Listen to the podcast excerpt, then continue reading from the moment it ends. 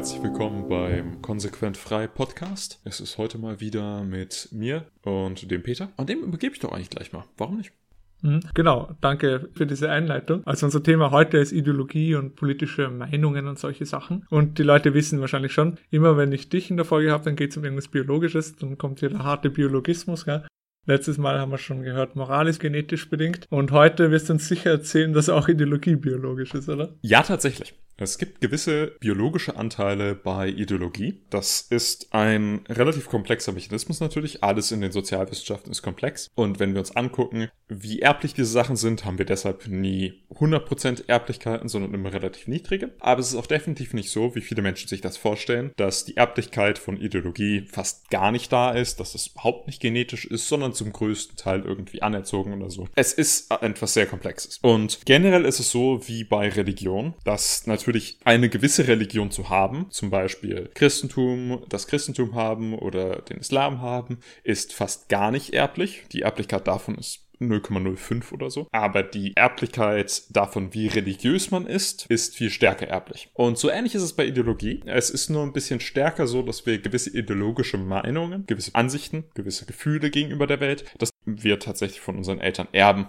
und nicht nur anerzogen bekommen. Dazu habe ich einige Studien mal durchgekramt, weil ich dachte, das ist vielleicht interessant, das äh, möchte ihr vielleicht hören. Es gibt total viele Studien dazu, das ist etwas sehr, sehr gut erforschtes. Eine relativ gute Zusammenfassung davon ist zum Beispiel eine Meta-Analyse, die ich habe vom NIH, National Institute of Health in den USA. Dann habe ich noch eine etwas weniger formelle Analyse von äh, dem Ryan Falk, ein altbekannter, eher rechter Typ, der interessante Videos macht und interessante Artikel schreibt. Da hat er von der Erblichkeit von politischen Meinungen geredet geredet und der hat auch viele verschiedene Studien mit reingenommen. Auf jeden Fall, generell können wir zu der Schlussfolgerung kommen, dass die meisten politischen Meinungen irgendwo zwischen 20% und 60% erblich sind. Wie kommt man überhaupt auf diese Erblichkeitszahlen? Viele Menschen stellen sich das sehr falsch vor und ich will ganz kurz erklären, wie genau das funktioniert, um zu zeigen, dass wir sehr, sehr gut da gucken können, wie erblich die Sachen sind. Die Heritability, die wir herausbekommen bei diesen Studien, ist wirklich ein Measure of, wie genetisch ist das oder zumindest fast wie genetisch ist das. Was gemacht wird bei diesen Studien, Studien ist, entweder hat man Twins wired apart, das heißt, man hat Zwillinge voneinander weg. Da, was da passiert ist, wir haben eben eineige Zwillinge, das sind quasi genetische Klone. Dann werden die adoptiert und dann werden die aufgezogen von vollkommen unterschiedlichen Eltern. Und natürlich gibt es dann gewisse äh, Bias, weil äh, wenn man schlecht genug lebt, wenn man arm genug ist, dann darf man nicht adoptieren. Das heißt, es wird so das untere Drittel der Bevölkerung, das wird ausgeschlossen von der Studie. Aber hey, ansonsten ist immer noch alles da. Also äh, die genetische Varianz, da existiert alles drin. Zumindest früher existierte da darin alles. Heutzutage sind die ein bisschen weniger gebildet, meistens die Eltern, die ihre Kinder zur Adoption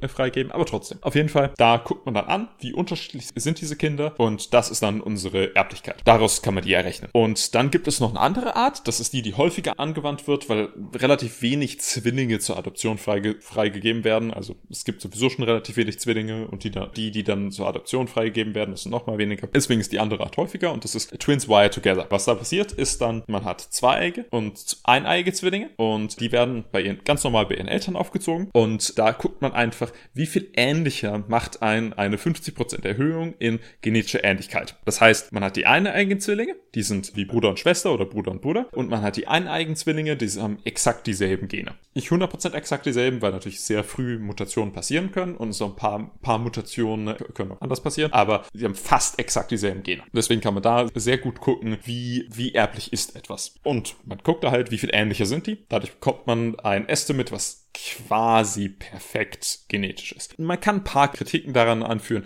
aber das ist eine wirklich sehr viel benutzte Methode, um Erblichkeit herauszufinden. Und deswegen ist es wirklich relativ stabil. Wenn wir uns jetzt solche Studien angucken und dann gucken, wie erblich gewisse Dinge sind, dann finden wir sehr viele interessante Zahlen. Und um mal ein paar in den Raum zu werfen, wollte ich sagen, dass nach einer Studie zum Beispiel Meinung zur Migration innerhalb von Schweden 0,6 erblich sind. Nach einer anderen Studie, das ist innerhalb der USA, ist es 0,46 erblich.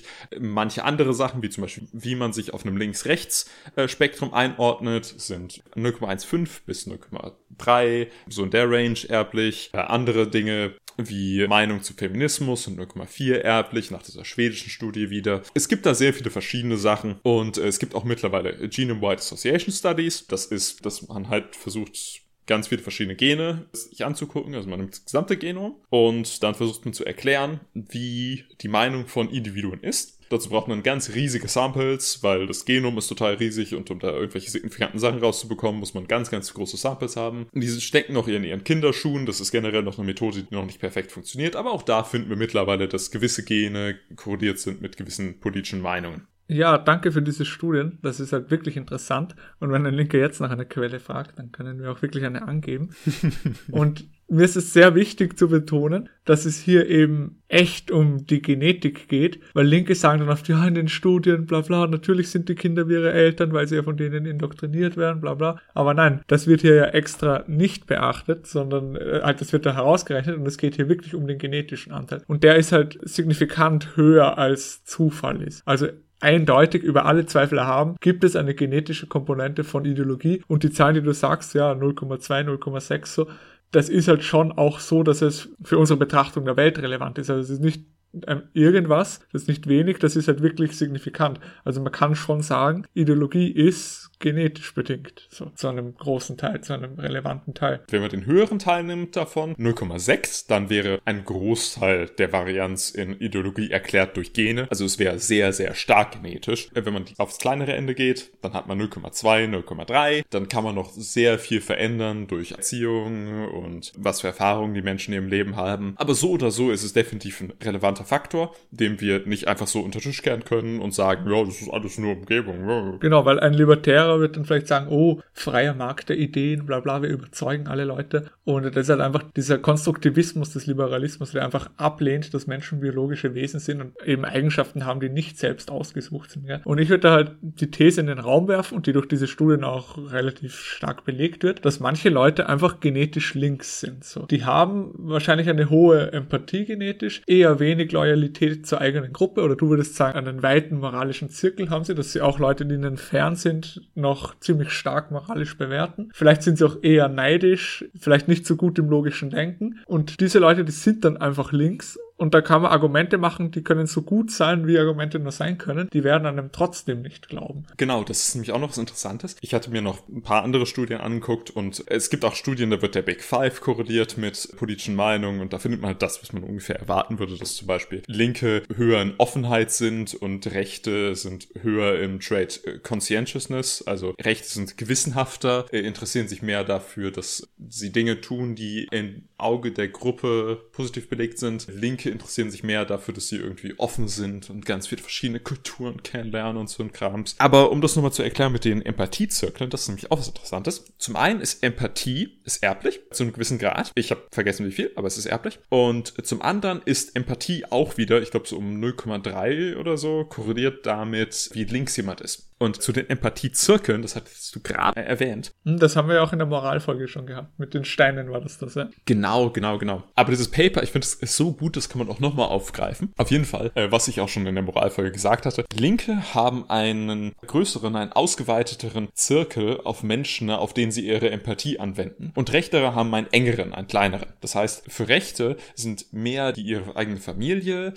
die Menschen, die in ihrem Dorf oder in ihrer Stadt leben, wichtig. Oder die Menschen, die in einem Land Land leben oder die Menschen, die vielleicht ihre eigene Ethnie sind oder die äh, auf der Welt leben. Und für Linke sind mehr so auch Tiere und Aliens und äh, das gesamte Universum und natürlich auch Menschen, die in der gesamten Welt leben und nicht nur in ihrem eigenen Land. Die sind ihnen wichtiger als das, was näher dran ist an ihnen. Oder nicht wichtiger, aber es ist eben proportional wichtiger für sie. Es gibt ja schon auch einen Umwelteinfluss. Jeder, der nicht genetisch hardcore rechts ist, sozusagen, ist heute einfach links, weil die Propaganda so diesen Umweltfaktor Faktor hat. Also man kann es schon probieren, mit Leuten zu diskutieren. Und wenn man ein bisschen mit denen redet und ein bisschen merkt, was für Typen das sind, dann kann man sich ja schon denken, sind die genetisch, sagen wir, rechts oder zumindest mittig oder sind das genetisch linke? Und dann muss man halt schauen, mhm. verschwende ich nur meine Zeit, wenn ich mit dem rede, weil er eh äh, unbekehrbar ist, oder zahle ich das noch aus? Also da, genau, da, das wäre so ein bisschen mein Appell. Ja. Nur mit Leuten diskutieren, wenn man das Gefühl hat, die sind auch irgendwie bekehrbar und die sind auch interessiert. Man kann ja auch generell sich angucken, wie Europäer waren vor ein paar hundert Jahren noch. Da waren wir ja viel, viel rechter. Das heißt, wir können nicht so extrem links sein genetisch. Also die Deutschen waren vor 70 Jahren noch sehr, sehr rechts. Rechter als mir das lieb ist, aber so links können wir genetisch in den Jahren nicht geworden sein. Es kann sein, dass es eine gewisse genetische Veränderung gab, weil es natürlich unterschiedliche ähm, Geburtenraten gibt zwischen Menschen, die verschiedene psychologische Faktoren in verschiedenen Ausprägungen haben. Aber wahrscheinlich sind wir nicht so viel linker geworden.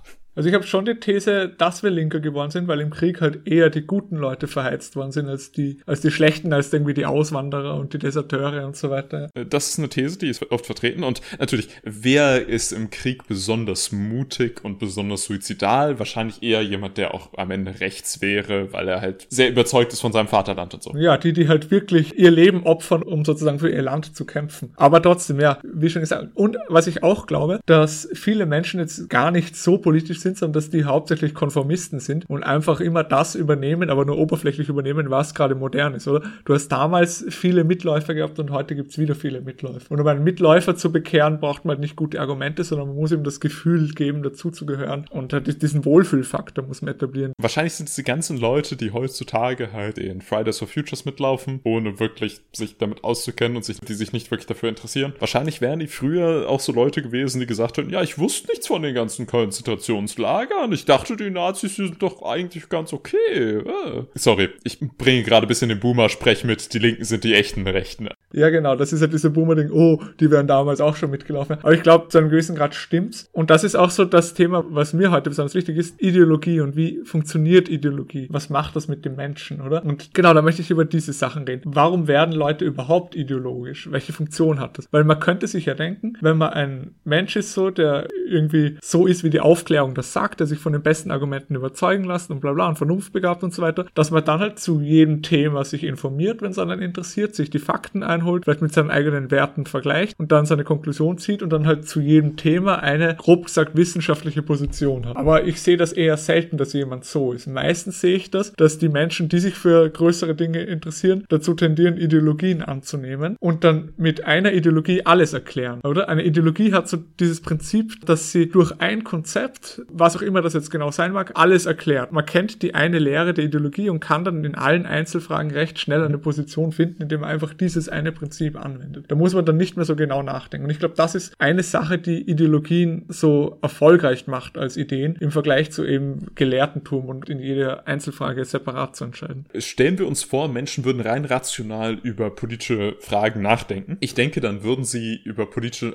Fragen auch so diskutieren, wie sie diskutieren darüber, welche Busverbindung denn jetzt die schnellste ist. Das ist zum Beispiel etwas, wo man eindeutig sieht, dass ganz durchschnittliche Menschen sehr rationale Diskussionen führen, die sehr fokussiert sind auf, oh ja, aber was, wenn wir den und den da verpassen, dann müssen wir den und den nehmen. Gibt es da Alternativrouten? Wie ist es am schnellsten? Wie können wir das und das am schnellsten erreichen? Wie können wir das und das machen? Was wären Alternativen? Bla bla. So reden Menschen nicht, wenn es um politische Fragen geht. Menschen sind viel, viel sturer und, um ehrlich zu sein, auch blöder und emotionaler, wenn es um politische Fragen geht. Es, sind, es ist ein guter Punkt an Evidenz dafür, dass Menschen sehr, sehr wahnsinnig werden, wenn es um ihre Ideologien und um ihre politischen Meinungen geht. Was meinst du? Ja, das habe ich auch beobachtet, weil manchmal, wenn man irgendwie mit wem redet und ihm eine eigentlich eher wahre oder halt offensichtlich wahre These sagt, dann werden die sofort völlig verrückt. Auch wenn das Leute sind, die bei anderen Themen ziemlich rational an ihm vorkommen. Man denkt, der ist eigentlich eh vernünftig. Warum ist das so? Und ich glaube, eine Sache davon davon ist, dass die Leute mhm. sich Ideologie zu ihrer Identität machen. Das ist für sie nicht einfach irgendeine Sachfrage, die keine größere Bedeutung hat, sondern das ist für diese Leute ein essentieller Teil ihres Lebens und ihrer selbst und wie sie auch sich selbst sehen. Das ist dann eigentlich kein Wunder. Wenn wir dann jemandem sagen, okay, deine Meinung ist falsch, dann sagen wir ihm ja zu einem gewissen Grad nicht nur, deine Meinung ist falsch, sondern du bist falsch. Deine Gene sind falsch. Ich habe ja gesagt, politische Meinungen sind zu einem gewissen Grad genetisch. Vielleicht ist das ja nicht wirklich nur ein Angriff auf ihre Ideen. Es vielleicht sind die ja gar nicht so platonisch wie man es wünschen würde. Die können gar nicht so ihre Ideen von sich entfernt halten, wie äh, erwartet wird von Aufklärern, sondern sie sind ihre Ideen. Und wenn man sie angreift, sagt man, sie sind schlechte Menschen. Ja, also ein guter Gedanke, ja, weil eben die Aufklärer die sagen, oh ja, Ideen und das unbeschriebene Blatt, gell, wie Locke das sagt, der, der hat, der, man wird ohne Ideen geboren und deine Studien sagen halt, ja, Hocke ist äh, nicht, nicht Hocke. er liegt einfach falsch. Okay, deine Studien die sagen, Locke ist debunked, so, ja, das, das stimmt nicht.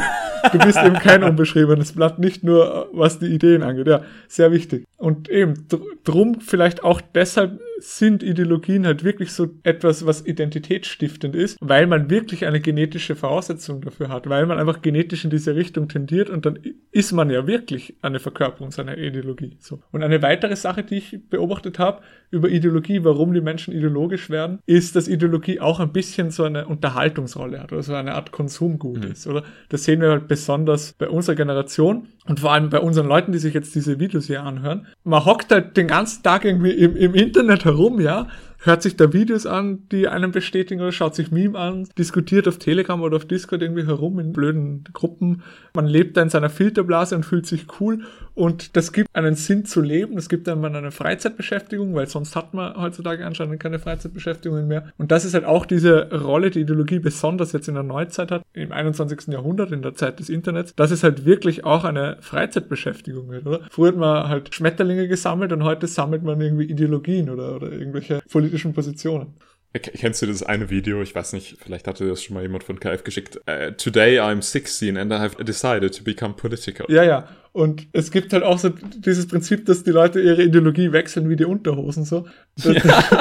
das ist halt so, ja, der, der, wie soll man sagen, der politisierte Internetjugendliche. Das ist halt ein sehr schlechtes Phänomen wahrscheinlich ist das quasi der, der Gegenpol zu dem, was so das, das genetischste ist an Meinungen, äh, weil das ist sehr festgefahren. Und dann hat man aber ein, ein Gegenpol halt an dem, was am meisten variabel ist. Und das ändert sich bei denen dann wie die Unterhose. Genau. Aber noch ganz kurz, ich glaube, Peter, wir sind eigentlich die Schlimmsten, was angeht, so von dem Info, Political Ideology, also Infotainment über Politik. Ich meine, wir machen es am meisten als Hobby. Das mag schon sein, so, ja, auf. wir kennen uns schon seit Jahren und reden über solche Themen. Ich bin ja, also ja, ich bin schon ehrlich, ich meine mich auch explizit selber mit. Und das ist einfach so in der modernen Welt, in unserer Generation. Früher, da hat man halt seine Gemeinschaft gehabt, seine Lokale, da hat man auch noch äh, Freunde im echten Leben gehabt, wo man halt wirklich auch etwas getan hat. Wir haben keine Freunde meine, im echten Leben. Die Leute heute haben auch noch Freunde, aber Freunde heute, das sind halt einfach Leute, mit denen man irgendwie ins Kino geht oder so. Aber das ist nicht das gleiche wie ein Freund vor 100 Jahren, oder? Also ich glaube, die Leute haben weniger echte Freunde heute als früher.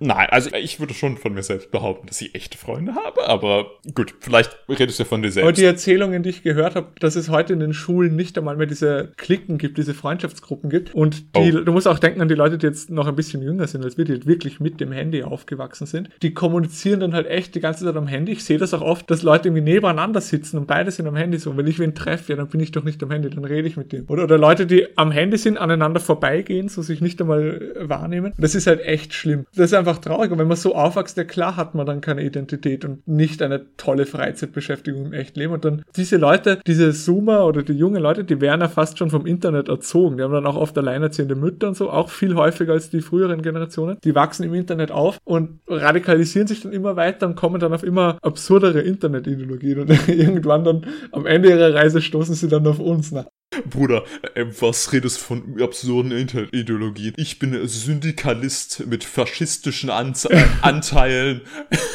nach Marx und Evola. Ich bin halt unironisch ein biologie-realistischer Neoreaktionär oder wie auch immer. Wir sind ja selber auch Kinder unserer Zeit, das kann man ja gar nicht leugnen.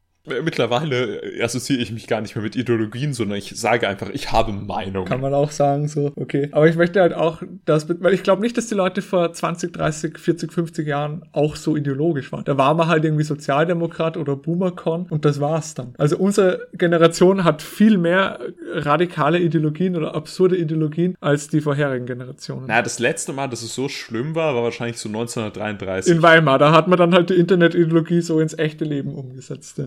Ja, danach hat es dann stark abgenommen mit den Internet-Ideologien, mit den Meme-Ideologien, aber jetzt ist wieder, jetzt sind wieder auf dem Vormarsch. Jetzt gibt sie wieder richtig viel. Genau, noch nur im Internet auf, vielleicht kommen sie auch bald im echten Leben. Ja, wäre interessant und je nachdem, welche Ideologie es ist, wäre das sogar gut. Ja. Wie meinst du denn, kommen Menschen überhaupt zu solchen komischen Ideologien? Was für psychologische Eigenschaften führen dazu? Also außer, dass es halt Zoomer sind, dass die halt die ganze Zeit im Internet sind. Man kann halt auch wirklich, also Menschen, die keine Freunde haben, die werden eh eher so ideologisch. Das sieht man auch bei diesen Aussteigern. Ich glaube, Aussteiger, dass die Menschen, die am meisten nur für diese Gruppe an Menschen ideologisch geworden sind. Weil die überhaupt nicht wirklich dran glauben, sondern die sind einfach mit der Gruppe und Uga Buga, ich bin Faschist oder Uga Buga, ich bin Antifa die Rechtsextremismus-Experten, die sagen dann, ja, die, die Rechtsextremen, die suchen sich gezielt irgendwelche Loser aus, die keine Freunde haben und bieten denen dann so Gemeinschaft. Und ich glaube, dass das tatsächlich existiert, dieses Phänomen. Ja, wir mit euch. Wir machen das mit euch und, und mit uns gegenseitig. Es gibt halt auch diese, dieses Prinzip, dass man irgendwie über Humor da reinkommt. Und dieser Zoomer-Internet-Humor, der wird ja auch immer seltsamer und mysteriöser. Und man fängt dann an, einfach aus Spaß Memes zu posten oder anzuschauen, die irgendeiner Ideologie entsprechen. Irgendwann glaubt man wirklich dann. Also ich glaube, dass diese Schiene über den Humor auch wichtig ist. Und es gibt diese Radikalisierungsspiralen, wo die Leute immer noch radikalere Positionen haben, immer noch absurderes Zeug glauben, einfach um Anerkennung von den anderen zu stiften oder um zu sagen, ich bin hier der Radikalste. Also früher wollten wir halt irgendwie der, der Stärkste oder der Schnellste sein und heute will man der Radikalste sein. Das gibt halt auch diesen Gruppeneffekt, oder? Dass die Gruppen sich dann gegenseitig radikalisieren. Aber natürlich, wenn ich in der Mittelalterfolge sage, Hexenverbrennungen sind gut, dann ist das ja auch, das geht ja im Grunde auch in die Richtung. Man will halt einfach nur was Radikales zu sagen, um da seinem dionysischen Trieb zu frönen, ja. Der nächste Punkt, den wir jetzt auch in diese Folge nehmen wollten, hat jetzt nicht so viel mit dem anderen zu tun, aber es war mir schon richtig, waren Kategorien und Definitionen. Das passt halt schon ein bisschen dazu, ja. Weil wir Soll ich dazu kurz mal einen 5 Minuten Rant machen? Ja, ja, hau raus. Ich, ich freue mich. Okay, komm. So. Was mich echt oft stört, was ich sehr, sehr häufig höre, ist, dass Menschen Definitionen zu ernst nehmen quasi. Was meine ich genau? Wenn man zum Beispiel debattiert mit Menschen, die sagen, Transsexuelle seien das andere Geschlecht und dann sagt, ja, der hat ja zum Beispiel ein XY-Chromosom, der kann gar keine Frau sein, dann bekommt man häufig als Gegenargument, ja, aber es gibt ja auch Menschen, die haben ein XY-Chromosom, bei denen ist das Y-Chromosom ausgeschaltet und die sind dann fast genauso wie normale Frauen. Und das stimmt. Zu einem gewissen Grad ist der Punkt vollkommen legitim. Das kann man sagen. Wenn man rein nach XY-Chromosom Mann und Frau definiert, dann guckt man sich die Definition viel zu genau an und dann stimmt die gar nicht mehr. Dann trifft die nicht auf alles zu. Nicht alles, was eine Frau ist, hat ein XX-Chromosom. Nicht alles mit XY-Chromosom ist ein Mann. Hypothetisch stimmt das also. Aber dann nehmen wir einfach diese Kategorisierung anhand von dem XY-Chromosom viel zu ernst. Und um das als wahr zu sehen, was, also um den Punkt, den ich gerade gemacht habe, dafür, dass der die Kategorie von Mann, Frau widerlegt, muss man diese Kategorien einfach missverstehen. Weil ich denke, meistens definieren wir Sachen eigentlich nicht nach spezifischen Dingen, wie zum Beispiel, okay, ja, ein Stuhl, das ist etwas, das vier Beine hat. Tisch hat ja auch vier Beine. Oder ein Stuhl ist etwas, worauf man sitzen kann. Man kann auch auf dem Sofa sitzen. Ich denke, unsere Kategorien funktionieren nicht so spezifisch, sondern die funktionieren meistens viel, viel genereller, dass wir ganz viele verschiedene Faktoren mit reinnehmen und die müssen in einer gewissen Konstellation zueinander sein und dann trifft diese äh, Kategorie zu. Und äh, deswegen würde man dann zum Beispiel bei der Kategorie Stuhl, da würde man sagen, okay, das hat äh, so und so eine Größe normalerweise, das hat so und so eine Form normalerweise. Normalerweise sitzt darauf genau eine Person. Wenn eine andere Person drauf sitzt, ist entweder sehr voll oder die muss auf dem Schoß sitzen und dann hat man eine hübsche Frau auf dem Schoß. So in etwa. Und bei Mann und Frau kann man das natürlich auch machen. Wenn man dann zum Beispiel so eine Kategorisierung vornehmen würde, dann würde man sagen, okay, Mann und Frau sind definiert über Chromosome, über Aussehen, über, über ihre Geschlechtsorgane. Das ist wahrscheinlich der größte Faktor. Dann sind sie reproduktionsfähig oder waren sie mal reproduktionsfähig, ohne dass sie ihre Reproduktionsfähigkeit aktiv zerstört haben oder solche Dinge. Und wenn man dann genug von diesen Dingen mit reinnimmt, dann bekommt man eine Definition, die sehr, sehr gut wird. Und wenn man dann jemanden hat, das gibt es ja auch, jemand, der genau dazwischen ist, dann könnte man an dem Punkt auch tatsächlich sagen, dann, das stimmt, dann stimmt es, was die Linken sagen plötzlich. Ja, hier kann ein Mann oder eine Frau, weil wir wissen nicht genau, was es ist, vielleicht sogar selbst entscheiden, was es ist. Weil es ist so vage an diesem Punkt. Der hat, was weiß ich, Geschlechtsorgane, die so zwischendrin aussehen. Der hat eine Körperform, die so zwischendrin ist. Wir wissen nicht genau, was es ist. Der hat einen genetischen Defekt. Der hat irgendwie, was weiß ich, vielleicht ein XXY oder irgend so etwas ähnliches. Äh, das wäre das Kleinväter-Syndrom. Sagen wir einfach, die Person darf selbst entscheiden, was sie ist. Das heißt natürlich nicht. Und solange man das so macht, solange man diese Defin Kategorien so definiert, kann man auch einfach sagen, ja, es ist nicht so, dass jeder jeder einfach entscheiden kann, was er ist. Heutzutage wird es aber gemacht, weil so eine behinderte Kritik geäußert wird wie, ja, man kann gar nicht nur über das XY-Chromosom definieren, ob das ein Mann oder eine Frau ist. Äh. Das nervt mich auch so an diesen Definitionen, dass heutzutage, wenn man diskutiert und redet, das ist viel zu, zu technisiert, oder? Mit diesen ganzen Definitionen. Die Leute fragen nach einer Definition, obwohl gar keine gebraucht ist man muss eine Kategorie sehr, sehr dumm betrachten, um Kategorien so krass zu dekonstruieren, wie das Linke häufig machen. Das machen auch Rechte manchmal, genau, aber Linke genau. machen es öfter. Die nehmen sich dann irgendeine Definition, die halt überhaupt nicht dem entspricht, was man eigentlich sich darunter vorstellt, und dann dekonstruieren sie das Ganze, um was es geht, weil die Definition nicht immer eindeutig halt angewendet werden kann. Das ist auch so ein bisschen diese Grenzenfallacy, dass man sagt, oh, du kannst nicht ganz genau definieren, wo jetzt die Grenze zwischen den beiden Kategorien ist. Ja, dann gibt es die Kategorien gar nicht. Das ist einfach dumm und das ist falsch und das ist böse und absichtlich unehrlich auch.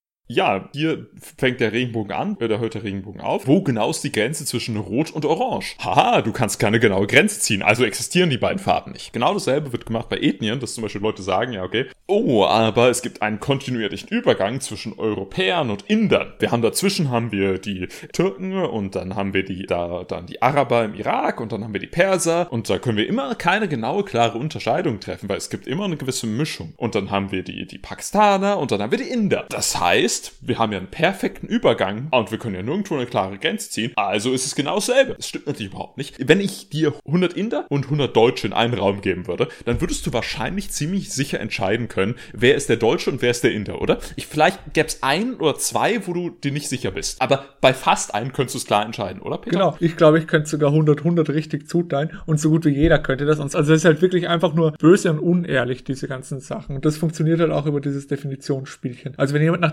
Definitionen fragt, ich würde da gar nicht wirklich drauf eingehen und gar keine Definition liefern, außer wenn es jetzt halt wirklich ein neuer Begriff ist oder so, weil so funktioniert einfach Sprache nicht und so funktioniert auch menschliches Denken nicht. Wir haben intuitiv eine Vorstellung davon, was ein Begriff bedeutet, ohne dass wir das jetzt genau in Worte fassen und definieren können. Wenn wir das jetzt definieren, dann wird das entweder so unglaublich komplex, dass wir es gar nicht mehr aufschreiben können, oder es ist einfach eine unpassende Definition, die nicht das wirklich in sich tragt, worum es uns eigentlich geht. Und drum, ihr müsst diesen Trick kennen. Gell? Wer nach Definitionen fragt, der hat einfach nur Lust zu dekonstruieren und zu betrügen. Also auf Definitionen fragen geht man nicht ein, so wie man auf Quellenfragen am besten auch nicht eingeht. Ich würde tatsächlich nicht zustimmen. Ich denke, dass man zum Beispiel die Definition eines Stuhles, die kann man vielleicht nicht perfekt machen, aber man kann sie sehr, sehr gut, könnte man sie auf ein Blatt Papier zusammenfassen und sagen, ja, okay, so und so und so äh, sieht ein Stuhl aus. Ja, weiß nicht, aber man findet dann halt auch immer irgendwelche Ausnahmen. Oder hör was ist mit diesem coolen Designerstuhl so? Ja? Das sagst du jetzt so, aber wahrscheinlich könnte man das, äh, könnte ich so genau einen Stuhl definieren, dass es fast keine Aber du würdest dann halt gäbe. halt einen Tag lang an deiner Definition sitzen, aber da habe ich keine Lust, aber ich sage, ja, das ist ein Stuhl, ich setze mich da jetzt drauf, so und fertig. Natürlich, was du sagst, ist effizienter. Ja, man darf sich dann nicht geistig verwirren lassen. Das machen Linke gern, diese Dekonstruktionsspielchen. Also da muss man aufpassen, ja. Also jetzt haben wir eh gesagt, was wir so sagen wollten in der Folge. Vielleicht ein bisschen unstrukturiert, aber passt schon. Unser Abschlussappell hier, also meiner war es ja auch schon in den letzten Folgen, aber ich möchte es wiederholen, weil es mir wichtig ist. Seid keine Ideologen, sondern seid Gelehrte. Gell? Versucht jedes Problem und jedes Thema einzeln zu betrachten und euch an Fakten zu orientieren, wissenschaftlich sein. Gell? Und glaubt nicht, alles verstanden zu haben mit einem einzigen Prinzip. Wer das glaubt, der ist einfach naiv. So, der betrügt sich selber. Immer ehrlich sein. Obwohl, nein, nein, nein, dem stimme ich nicht zu, Peter. Also ich würde sagen, ihr könnt Ihr könnt total ideologisch sein, aber ihr müsst halt den richtigen Leuten folgen. Also was ihr am besten macht, ist, ihr hört einfach den konsequent Freipast und ihr glaubt einfach alles, was da drin gesagt wird und das ist dann eure Meinung und das ist immer wahr. Das ist ein gutes Prinzip, glaubt Ich glaube, das wäre halt wirklich immer wahr. Und das, also das Prinzip wäre ja gar nicht so schlecht, weil es halt wir sind.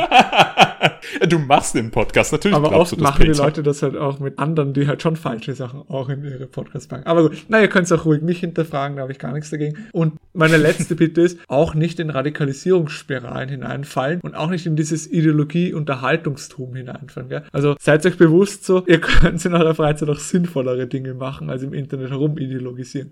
Das hat natürlich auch seine Berechtigung, aber macht ein bisschen Sport oder lernt kochen oder lernt eine Programmiersprache oder, oder trefft euch mit Freunden, falls es sowas noch gibt im 21. Jahrhundert. Also das. Also ich habe mich heute mit jemandem getroffen. Ja, das, das, das freut mich jetzt wirklich. Ich habe hab befürchtet, du warst den ganzen Tag auf Discord und das ist jetzt heute unser, unser Abschluss des Tages. Nein, nein, nein, das mache ich nur alle anderen Gut, Tage. Also hast du noch irgendeinen Abschlussappell? Natürlich, ich habe noch ein paar Schlussappelle. Also eine Sache, die ich tatsächlich echt sagen will und die mir auch wirklich am Herzen liegt, ist, dass es möglicherweise wirklich nutzlos ist, mit allen Menschen allzu viel drum zu diskutieren. Zu einem gewissen Grad gibt es eben einfach Menschen, das hatte ich ja schon ein bisschen angesprochen, die gewisse Meinungen genetisch haben. Desto extremer eine genetische Ausprägung ist, desto extremer ist meistens auch die Meinung. Äh, das ist natürlich nicht immer so. Manchmal gibt es auch Menschen, die einfach eine genetische Prädisposition dazu haben, extremere Meinungen zu vertreten. Aber auf jeden Fall, man kann nicht alle überzeugen. Und zu einem gewissen Grad muss man einfach versuchen, dass man weit genug weg lebt, um von Menschen, die einfach schlechte Meinungen haben, die einfach genetisch schlechte Meinungen haben,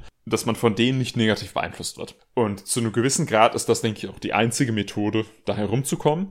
Ich hoffe, dass ihr versucht, euch mit anderen Menschen zusammenzutun, die ähnlich gute Meinungen haben genetisch und zumindest aus unserer Sicht gut. Also es gibt ja auch andere Menschen mit anderen Meinungen, die finden dann vielleicht unsere Meinung genetisch schlecht. Aber äh, was ich sagen will, ist im Endeffekt, bitte versucht nicht, eure Energie darauf zu verschwenden, Menschen zu überzeugen, die einfach genetisch schlechte Meinungen haben. Und gleichzeitig versucht es zu akzeptieren, dass diese Menschen eben existieren, die genetisch schlechte Meinungen haben. Häufig gehen sie selbst von exakt derselben Faktenlage äh, dazu über, vollkommen unterschiedliche Meinungen zu haben. Und das liegt nicht daran, dass sie irgendwie schlechte Menschen sind, sondern daran, dass sie eben andere Gene haben, die sie dazu führen, dass sie andere Dinge wollen. Und man kann dagegen relativ wenig machen. Und es bringt auch nichts, da sehr hasserfüllt gegenüber zu sein und sie als Verräter oder sowas abzutun, sondern einfach zu, sondern man muss einfach versuchen zu sagen, ja, diese Menschen sind ebenso. Das ist eben so, wie die Welt funktioniert. Es gibt eben Menschen mit solchen Meinungen. Ich versuche, mich mit anderen Menschen zusammenzutun und andere Dinge zu erreichen. Genau, man könnte auch sagen, haltet euren moralischen Zirkel möglichst klein und eng nicht allzu klein und eng, aber eben versucht ihn zu reduzieren auf die Deutschen, die die richtigen Meinungen haben. Genau, das war's dann für heute. Ich hoffe, es hat euch gefallen und dann tschüss und bis zum nächsten Mal.